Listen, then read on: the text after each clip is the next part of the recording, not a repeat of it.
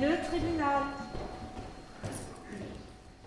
Ils ont 18 ans, sont bons élèves, scolarisés au lycée Fénelon et Daudet de La Rochelle. L'un se voit bien entrer en école de commerce, l'autre faire une formation dans la maintenance industrielle. Deux jeunes, bien, sous tout rapport. Vendredi 16 avril 2021, Clément et Nathan ont braqué un bureau de tabac.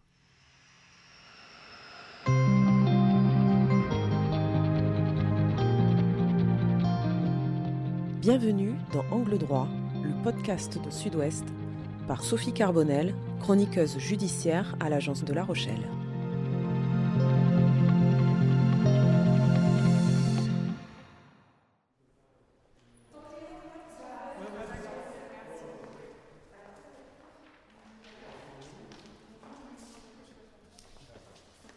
Mardi 20 avril 2021, ils sont accompagnés de leurs parents devant le tribunal correctionnel de La Rochelle. Ils y comparaissent pour tentative de vol avec violence et transport d'armes. Nathan et Clément ressemblent à tous les jeunes de leur âge. Jeans, basket. Ils n'ont pas la tête de l'emploi, fait justement remarquer l'un de leurs avocats. Dans un coin de la salle, les parents sont accablés, écrasés par le poids de la honte. Le père de Nathan enfouit souvent son visage dans ses mains.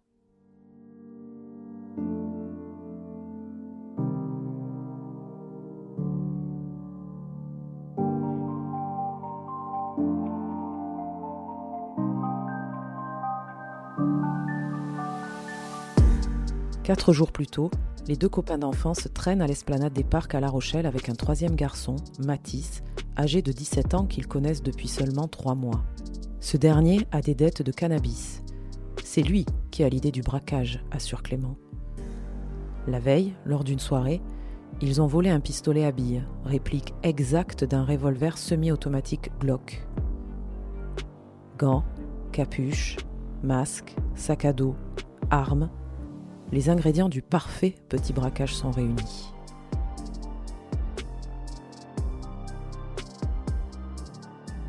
À 14h, ils partent vers Charon, à 25 minutes au nord de La Rochelle. Clément conduit, il a pris la voiture de sa mère. Mais arrivé, il déchante. Le tabac est fermé. Devant eux, un fourgon de la gendarmerie passe par hasard. Vous auriez pu vous arrêter là, leur fait remarquer le procureur. Clément secoue la tête. Dès le début, ça me paraissait absurde. Mais Mathis insistait. J'ai été naïf. Je ne sais pas si c'est l'ennui, j'attendais qu'il se dégonfle. Quand on a croisé les gendarmes à Charon, j'aurais dû arrêter. Mais ce n'est pas vers leur domicile que roule la voiture. Elle prend la route de Sainte-Soule, à l'est de La Rochelle. Nathan et Clément n'habitent pas très loin, ils ont l'habitude d'y acheter leurs cigarettes. Derrière le tabac presse Le Solinois, la propriétaire Marie-Ange vit d'une poubelle. Je les ai vus passer, je me suis dit tiens, où ils vont comme ça, ceux-là? Mathis et Nathan marchent d'un pas résolu vers le commerce. Avec la capuche et le masque chirurgical, on ne voit que leurs yeux. Clément les attend dans la voiture, quelques rues plus loin, moteur tournant. Au comptoir, une cliente est occupée avec le patron Pascal. Ensemble, ils cherchent un point relais pour son colis. Marie-Ange revient dans le tabac. Elle relaie son mari et ne prête pas attention à ces deux gamins qui tapent sur le comptoir avec le pistolet à billes. Le bruit faisait vraiment plastique. J'ai compris que c'était un faux, mais je n'ai pas compris qu'il tentait de nous braquer. Elle leur demande de fermer la porte et laisser ouverte. Les deux garçons s'exécutent gentiment. Les mots sont à peine murmurés, mais Pascal, lui, entend bien. C'est un braquage. Donne-nous des cigarettes et de l'argent. Nathan ouvre le sac, Mathis joue du pistolet. À l'audience, le buraliste est fier de raconter. Ils ont voulu me mettre la pression, mais je ne me suis pas démonté. Il leur montre les caméras de vidéosurveillance et les entraîne avec lui dehors. Je voulais protéger ma femme et la cliente. Dehors, il y avait des gens, je me sentais plus en sécurité. Depuis sa voiture, une habitante voit la scène et appelle immédiatement la gendarmerie.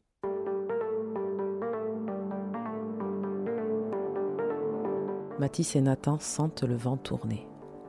Ils bousculent un peu Pascal. Donne-nous ce qu'on veut, on reviendra te rembourser plus tard, subit le plus jeune mais son comparse a déjà détalé. Il prend la fuite à son tour. Pascal le poursuit.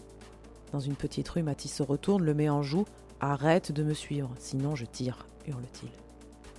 Le patron ne sait pas s'il s'agit d'une vraie arme, il fait demi-tour. À l'angle de la rue, près de la pharmacie, il voit une voiture partir en trombe. Une chaussette cache la plaque d'immatriculation, mais une partie se soulève. Pascal note. Moins d'une heure plus tard, les gendarmes sonnent chez les parents de Clément.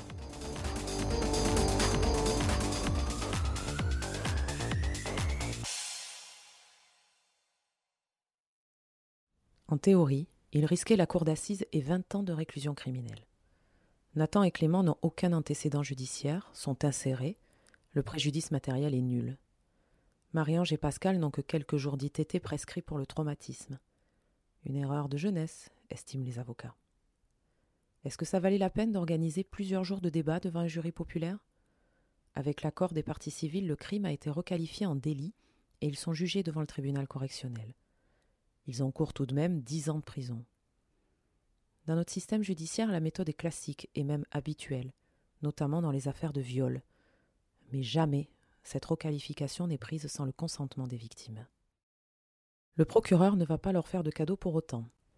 À l'audience, si Nathan est peu bavard, Clément revient sur ses déclarations, rejette toute la faute sur Matisse qui sera jugé plus tard devant un tribunal pour enfants. Personne ne vous a mis le couteau sous la gorge, remarque l'avocat des parties civiles. Le ministère public fait un aveu.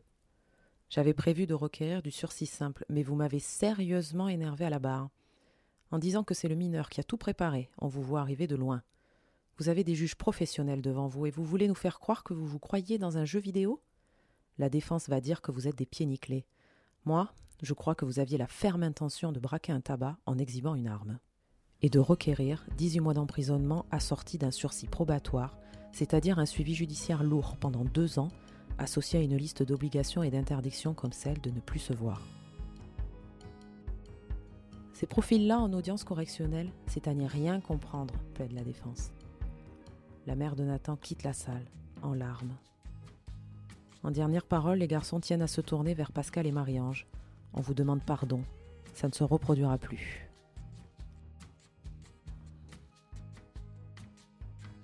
Après leur avoir fait éviter les assises, le tribunal leur fait une deuxième faveur. Ils sont condamnés à deux ans de sursis simple, mais le président les prévient. Au moindre fait délictuel qui entraîne une peine de prison ferme, même si c'est un mois, vous partez en détention. Maintenant, la seule chose que vous avez à faire, c'est de poursuivre vos études. S'ils oublient ces avertissements, leur casier judiciaire les rappellera à son bon souvenir. Cette condamnation y est désormais inscrite pour toute leur vie.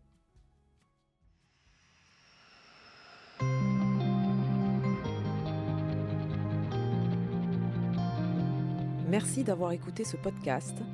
Vous pouvez retrouver tous les épisodes d'Angle droit sur le site internet sudouest.fr ou sur la plateforme de votre choix, YouTube, Spotify, Google Podcast et Apple Podcast.